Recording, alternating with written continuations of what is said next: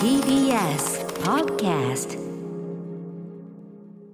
時刻は6時30分になりました。2月7日月曜日。TBS ラジオキーステーションにお送りしているアフターシックスジャンクション。パーソナリティの私ライムスター歌丸です。そして本日のパートナーははい北京東京オリンピック実況で不在の月曜パートナー熊崎アナウンサーに代わり TBS アナウンサー渡辺俊が代打パートナー務めております。0点か120点かの気合はいもう今日は声を前に前に前に歌丸さんもっと喋りましょうでいきます。よろしくお願いいたします、はありがとうございます。そのそのあの息やよしというところでございます、はさあということでここからはカルチャー界の気になるもの動きを紹介するカルチャートーク今夜のゲストは映画ライターの村山明さんです村山さんもしもしこんばんは。こんばんは。どうもこんばんは、ご無沙汰してます。大変ご無沙汰してます村山さん。お元気ですか？ああ、元気です。はい。なんとかやっております。いやいやもう村山さんのお話が伺いたくてしょうがなかった本当にね。なんでこんなに間が空いたんだということなんですけど。はい。ということで改めて村山明さんご紹介。えっ、とじゃあ渡辺さんからお願いします。はい。村山明さん先々週出演いただいた桑原優子さんも参加しているネット配信作品のレビューサイトショートカッツの代表を務める映画ライターです。映画や DVD の総合情報誌 DVD& 動画配信データをはじめ数々の雑誌やウェブサイトに寄稿していますさらにニューヨークインディペンデント映画界を代表する監督ハル・ハートリーの日本公日本公式の中の人としても活動中ということです、まあそのねハルハートリーの事実上もうねあの日本なんていうの？あの代理人的なね活動でされておりますが、まあ窓口的なこと窓口的をやっておりまなす。ね、はい。あのーちなみにですね前回のご出演昨年7月14日ちょっと空いちゃいまして申し訳ございません、えーいえいあの村山さんがその日本の窓口になっているハル・ハートリー監督、えー、と新作がコロナで制作中断になってというところまで伺ったんですけどその後ハル・ハートリー情報としてどうですか？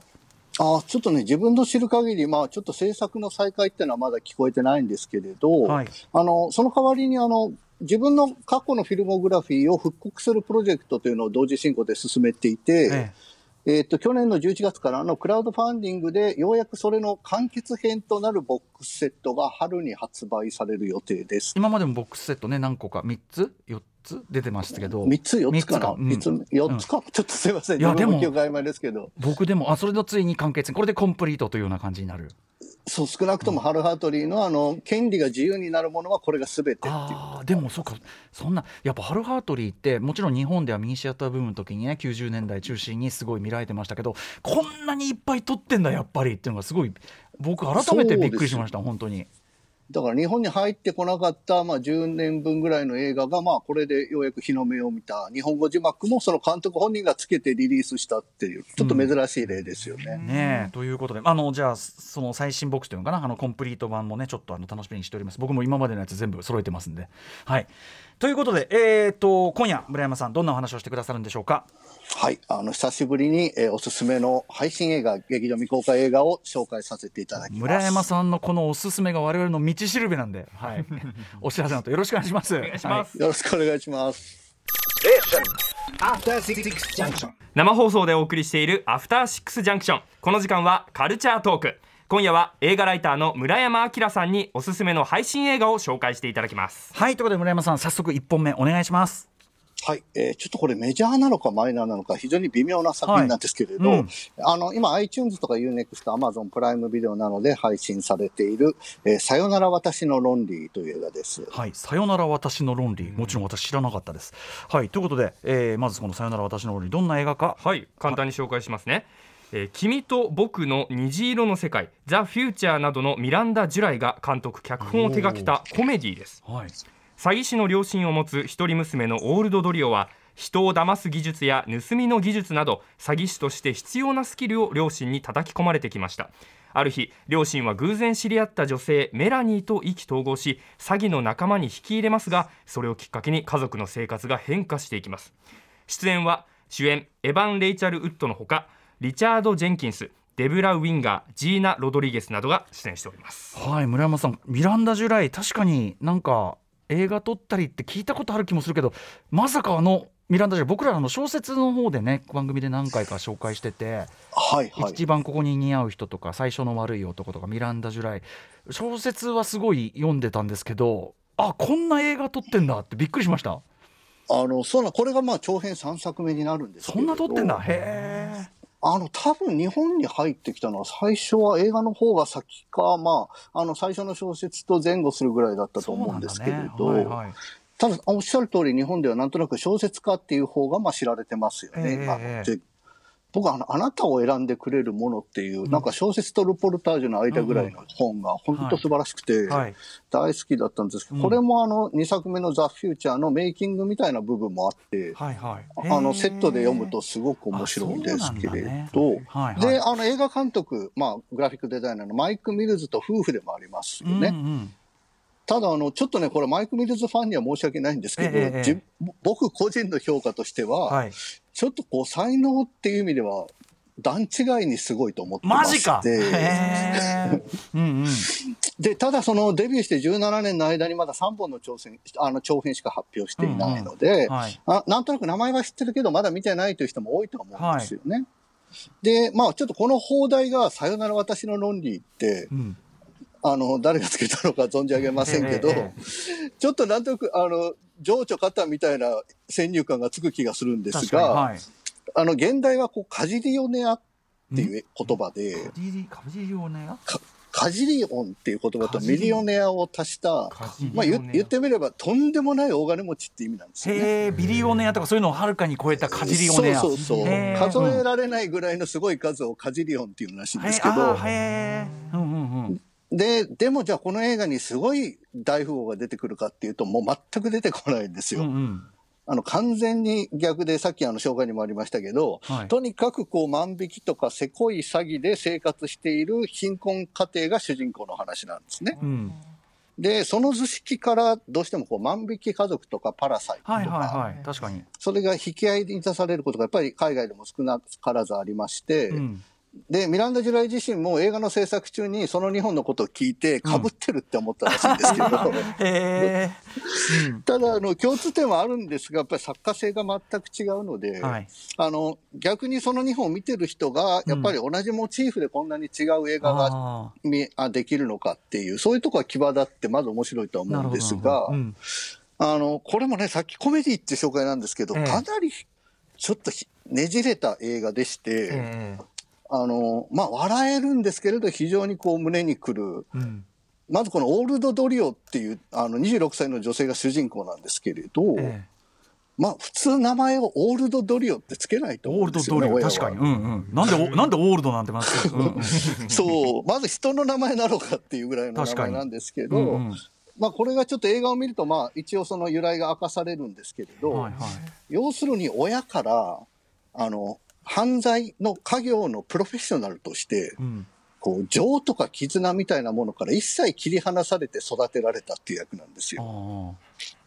ーで、ただし、その犯罪がうん、ちょっとね、いちいちチャチいんですよね。ん なんかあの、郵便局の支所箱の奥に穴を開けて、うんうんとりあえず手を突っ込んで取れる郵便物から、うん中に、中に入ってるものを、これお金になるんじゃないって売って現金にするとか。率悪そうだなうん そう。でも、郵便局にせ 潜入するためには、あの、監視カメラを避ける、すごいアクラアクロバティックな動きをマスターしたりしてるんですよ。そのために頑張っちゃう。そのためにコスト、コストと見合ってないよ。ななんか見てると、なんかちぐはぐなことがずっと続いていくんですうん。よね。うんうんうんで、あの、一家が工場の事務所みたいなところに住んでるんですけど、はい。なんか石鹸工場で毎日同じ時間にやると壁の隙間から大量の泡が出てくるんですよ。ほうほうほで、その泡を掃除する代わりに格安で住んでるんですよね。う。なるほど。なんだその設定。もうそのビジュアルが最高におかしいんですけど、ブクブクブクってなって。ブクブクって壁中に泡が上からピンクの泡が流れてきて、でもその家賃すら払えないんで、うんうん。さっきのアクロバティックな身体能力を使って、え工場の人に見つからないように家に帰るんですよね。え。なんかでも努力の方向がトンチンカンっていうか。そう。で、な、何の話なんだろう？これ何見てんだろうって戸惑っていると、そのうち次第に、なんかとんでもない毒親に育てられた女の子が、その共依存みたいなものから、はい。こう立ち向かうというか、ん断ち切りたいのかもしれないっていう気持ちにだんだん気づいていく話だっていうことが、ようやく分かっていくる。へえ。うんうん。で、もう本当にミランダ・ジュライっていう監督の特徴なんですけれど、うんうんなんかすごく、なんかちょっとねじれた設定の日常の中から、はい本当に詩のような瞬間を見出すセンスが素晴らしい人で、例えばあの、ある家に、まあ、押し入るというか、まあ、勝手に入り込んで、うん。そこで金目のものを持って帰ろうとみんなでするんですけど、はい。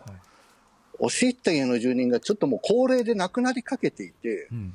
寝室から家族の生活音が聞きたいって言ってくるんですよね。うんうん。で、そこで突然その泥棒一家が幸せな家族のふりをしたりして、で、そのカウンターに置くお皿の音とかが、あはいはい。なんか突然かけがえのないものだっていう意味を帯びてくるみたいなシーンがあって。なんか美しいのと優しいのと、そして同時に残酷なことに同時に目を向けている、なんかやっぱりちょっといびつな市場みたいなものうんがう、ん。まあどの映画にもあって、ちょっと自分的にはちょっと大好きすぎて困ってる監督なんですけど。僕、ミランダ・ジュ映画一本も見たことなかったけどそやっぱそうなんだすごいんだ。そう。あとでも3本しかないんで全然追いつけるとね見ますか。ます見ます。絶対見るわしかもさ、でまあうん。はい。あごめんなさい、ん。あどうぞどうぞ。いやデブラ・ウィンガーとかまで出てんだみたいな。そう、デブラ・ウィンガーとリチャード・ジェンキンスって、まあ、うん間違いのない大ベテラねンたちではないで一すか。流が揃ってはい、そう。で、同時にあの、エヴァン・レイチェル・ウッドっていう、うん、えっ、と、最近ではあの、ウエストワールドとか、あの、ドラマシリーズの、はいはい。あれに出演している、あと、アナと雪の女王2とか、あとミュージカル映画のアクロス・エリバースでも歌を歌ったりしている。うんまあ、すごく若くて綺麗な方なんですけど、うんうん。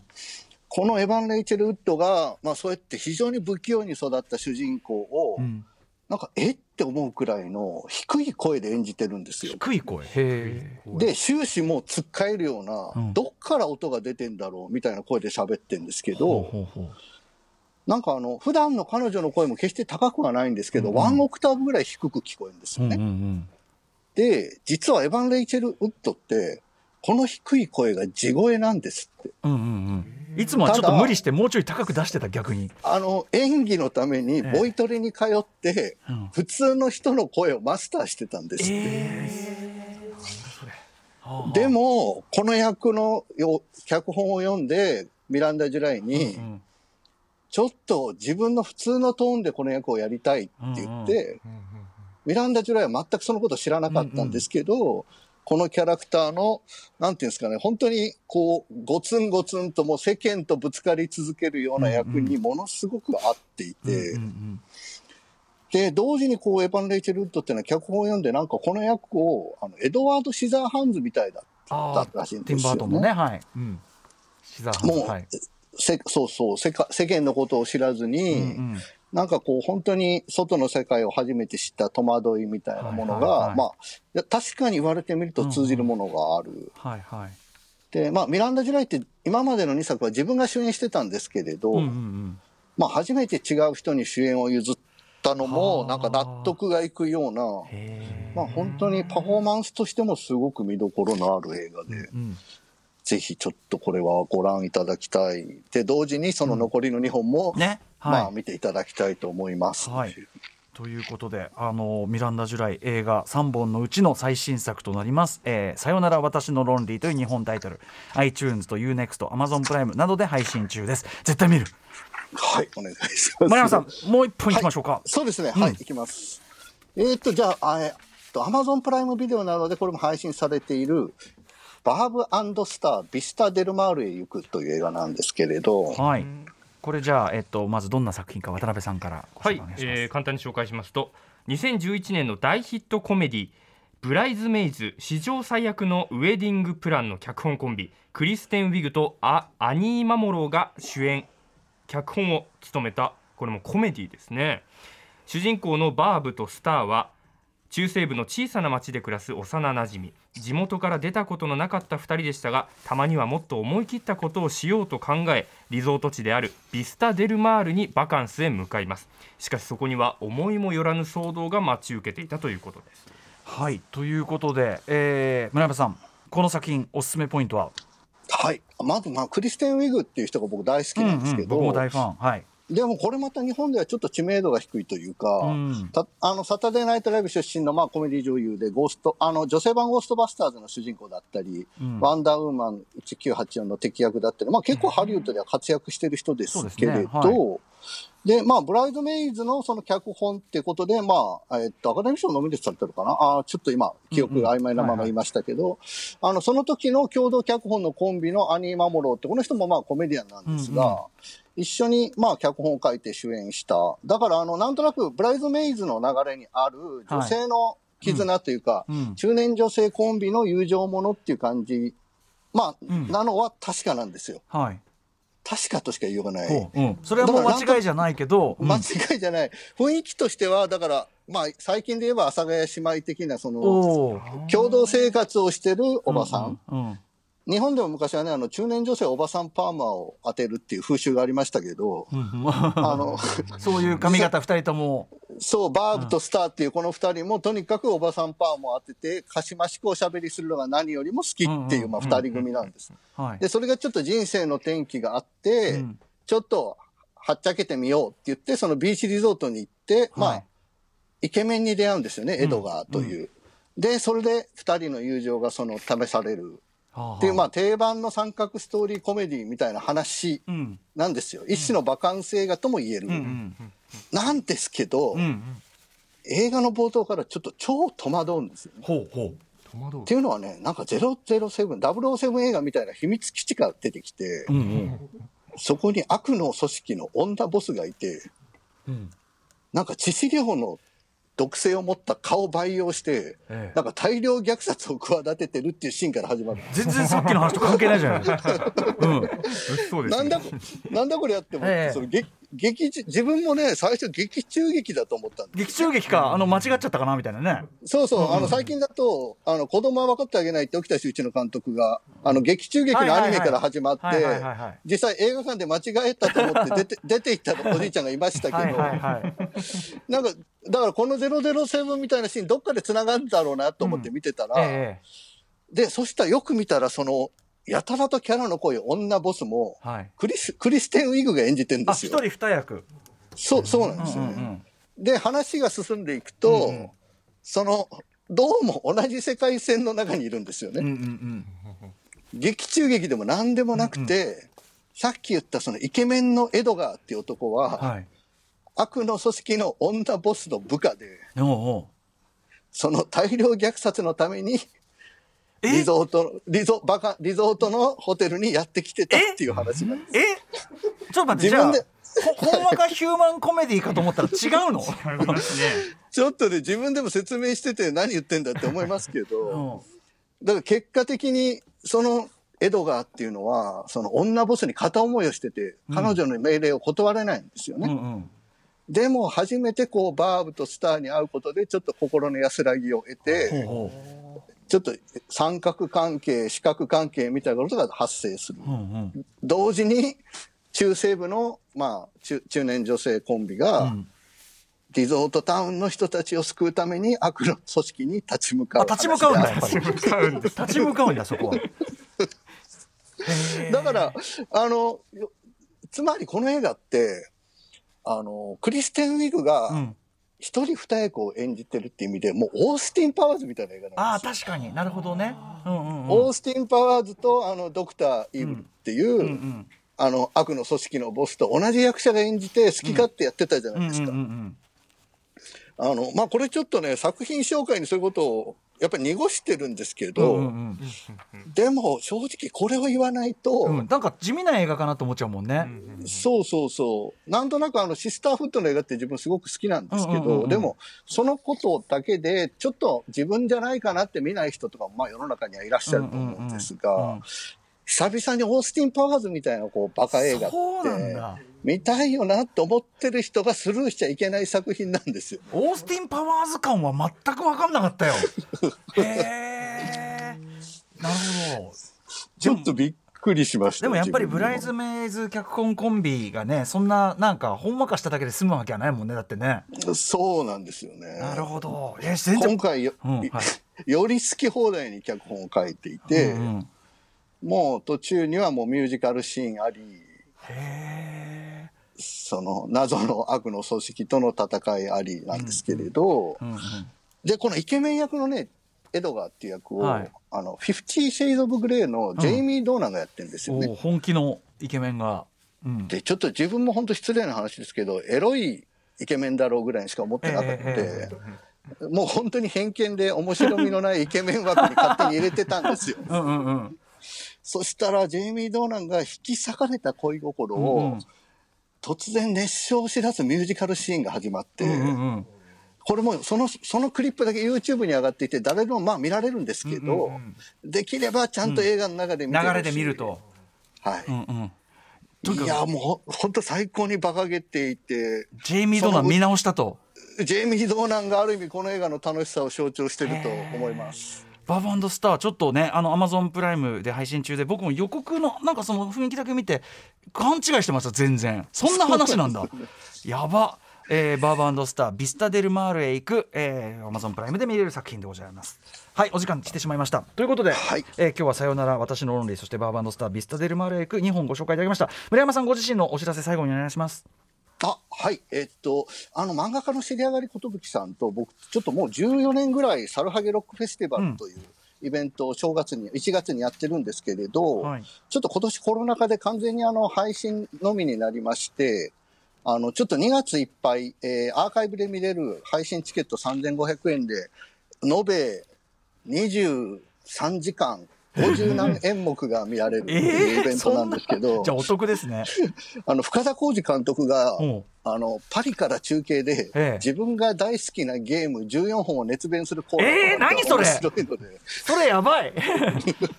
えー、深田さんってそんな面があんの？ああ、そう、深田監督の知らない面とかを見られる楽しいイベントで、まあ、音楽は、まあ、だからちょっと大人の文化祭みたいなイベントなんですけど、ちょっとぜひご覧いただければと思います。はい村山もちょくちょく出ております。ライブマインで今月いっぱい配信中配信チケット3500円でそんなにいっぱい見れるサルハゲロックフェスティバル22とはいあと村山さんねちょっとまたつ次回のちょっと特集の案内もすでに上がっておりますのであのまたちょっと近いうちにあのお声掛けさせてくださいはい、ぜひよろしくお願いいたします。ここまでのゲストは映画ライター村山明さんでしたありがとうございましたどうもありがとうございました。はい、明日のこの時間は少女漫画研究者の富山由紀子さんに注目のおすすめ漫画を紹介していただきます。